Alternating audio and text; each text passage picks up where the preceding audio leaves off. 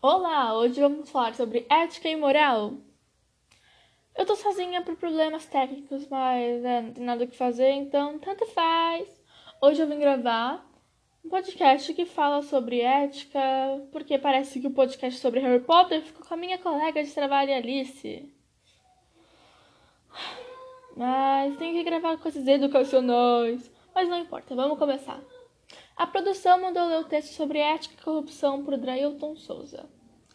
Eu li, ok, a produção me mandou um pequeno resumo, mas óbvio que eu não li o resumo. Então eu vou falar o que eu entendi. É o seguinte: no começo o texto fala sobre como as pessoas veem grandes escândalos na corrupção dos políticos, que desviam milhões de reais dos bancos públicos, que gastam dinheiro de obras, mas ninguém pensa como as atitudes da sociedade são corruptas. Tipo Alice, que fica pagando para poder ficar com os temas legais pro podcast dela, mas ninguém pensa nisso. Ela literalmente pega dinheiro para roubar trabalho dos outros. É, Alice é um saco e eu sou obrigada a trabalhar com ela. Eu vou dar mais exemplos de tudo o que acontece. Por exemplo, quando eu tomo numa lanchonete, a Alice paga pro garçom atender ela mais rápido. Ou então quando a gente era pequena, Alice furava a fila da cantina. Ou então quando a Alice colava nas provas e pagava os alunos para não contarem nada para os professores. Alice é uma pedra no meu caminho.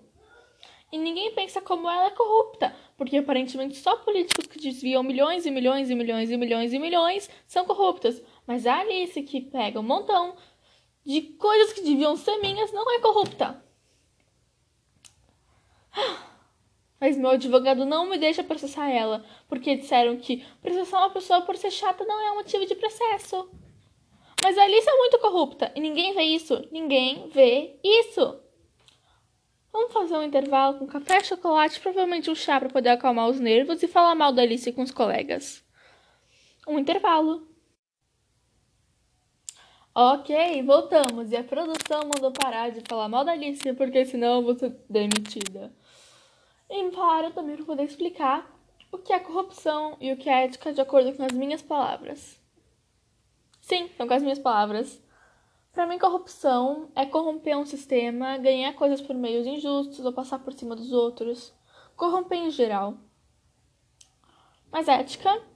Ética são. É como se fosse uma grande lista de coisas que você consideram certas ou erradas mas não é nenhum órgão superior que faz isso ou nenhuma lista nenhuma lista gigante do governo. Não, é só uma coisa que você pensa que é certo e que você pensa que é errado. Essa é a sua ética. E ética também pode mudar a qualquer hora. Diferente da moral. A moral não muda toda hora. Tipo, tem muito trabalho para poder mudar a moral. E a ética você consegue mudar a qualquer hora. Por exemplo, para mim é errado roubar a comida que tá escrito Ana Paula na geladeira. Mas para Alice é totalmente certo roubar a comida dos outros, sendo que tem um nome gigante nela. Para mim, na minha ética, é errado fazer isso. Mas talvez para outra pessoa não seja. É. Eu sei. Então a gente pode falar que ética é mais ou menos como se fosse uma lista de coisas que você acha que é certo e que você segue. Mas não é uma coisa universal que todo mundo precisa seguir, como a moral. Moral é uma coisa que os países criam, por exemplo, código de leis. Mas a ética não, a ética é sua. Você pode fazer ela e você pode mudar ela toda hora, todo momento. Ok, como a Alice ficou com o tema de Harry Potter e tecnicamente eu não posso falar, fazer um podcast inteiro sobre Harry Potter, eu vou dar um exemplozinho com uma pergunta que a produção mandou responder aqui. A produção falou: como podemos tomar melhores decisões sobre situações em que a ética depende de uma escolha que podemos ou não nos beneficiar? É, eu não posso falar sobre Harry Potter, que tinha exemplos ótimos, mas ok. Vamos dar um exemplo bem simples. Usando Harry Potter, é claro. Quando Harry foi na Floresta Proibida encontrar Voldemort para poder matar ele, não era uma, não era uma decisão que beneficia ele. Por quê? Porque tecnicamente ele ia morrer, isso não é uma coisa que beneficiaria ele. Mas seria beneficiar a comunidade bruxa britânica inteira.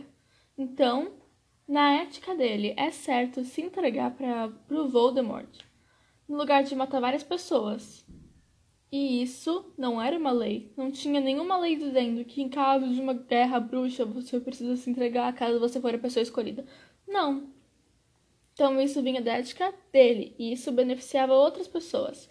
Isso não beneficiava ele, mas beneficiava uma comunidade inteira e era um bem maior.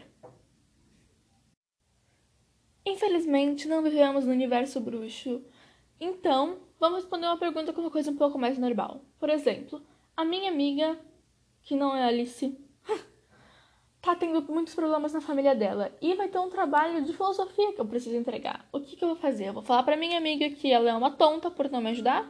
Ou eu vou falar pra minha amiga que tudo bem, que ela tá passando por muitos problemas e eu faço uma parte do trabalho dela e deixo ela fazer uma outra. Ou então a gente conversa com a professora e resolve a situação.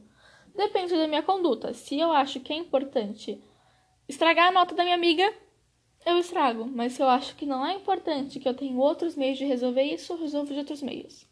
Obviamente, fazer uma parte do trabalho maior do que a dela não ia me beneficiar de jeito nenhum.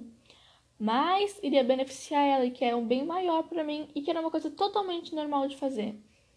Então, de acordo com a minha ética, eu deveria fazer a parte do trabalho para minha amiga e não expulsar ela do projeto, porque de acordo com a minha conduta não é certo fazer isso. Mas se fosse uma pessoa diferente, talvez a pessoa achasse melhor só não fazer trabalho com essa pessoa, com a minha amiga que está se sentindo mal, e ela preferisse fazer trabalho com outra pessoa que tem condições. Mas isso vai de pessoa a pessoa, não é uma lei que existe que fala que você tem que fazer trabalho com a pessoa que não pode fazer, ou que você tem que fazer uma parte maior no trabalho porque a outra não pode. Não, você podia muito bem durar, ou só podia trocar de parceiro.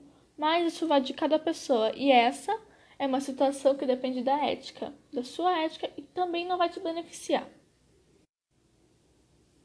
Ok, meu ponto acabou de me passar que a gente precisa falar mais sobre o texto. Então, eu gosto muito de falar sobre a parte de Sócrates que fala sobre. Ok, voltando ao começo, que a gente teve uma pequena interrupção aqui, a gente precisou regravar essa parte. Vamos começar a falar sobre como uma pessoa corrupta poderia ser ensinada de que corrupção é uma coisa errada e como tudo era muito errado. Talvez se essa pessoa assistisse as coisas que ela faz e visse as consequências nas pessoas que ela afeta, ela pudesse ver como tudo que ela está fazendo é horrível e talvez ela conseguisse parar. Talvez se essas pessoas vissem tudo que elas causam na sociedade, elas conseguissem parar. E talvez algumas pessoas cometam corrupção porque não são ensinadas de que é errado. Como elas não são ensinadas, não tem como saber que essa coisa é errada. Então, tecnicamente, não é culpa delas. Se as pessoas fossem ensinadas e fossem sinalizadas, talvez todas elas poderiam ter uma vida muito melhor em comunidade e a sociedade teria uma vida muito melhor. Porque talvez as pessoas não vejam o que está acontecendo por fora, talvez não saibam as consequências. E se elas soubessem, elas não iriam fazer as coisas que elas fazem.